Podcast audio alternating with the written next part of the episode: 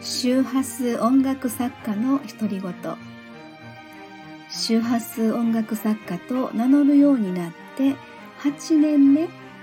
でも当初よりもっと深い意味で今はその響きを受け止めている。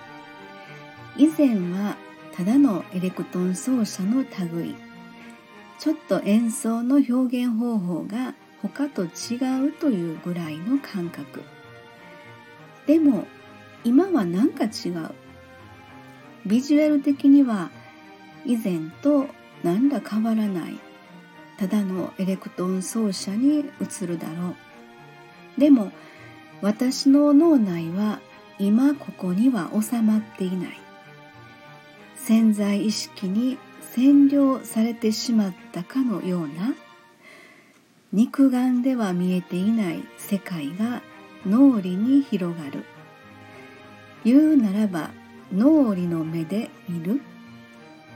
そんな表現が合っているかはわからないが日々のほとんどが感性感覚で動いている。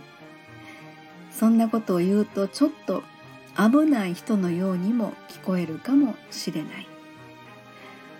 ただ風を正確に感じていたい。日常の出来事は風によって違う感覚が生まれるような気がする。そしてその風があの日の思い出までも連れてくる。人の感覚は面白い。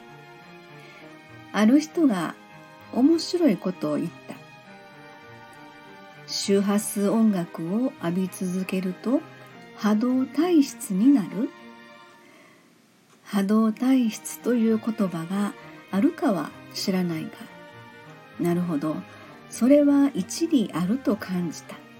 確かに周波数音楽作家と名乗り始めた頃の私と今の私の違いがそこにあるようにも感じる。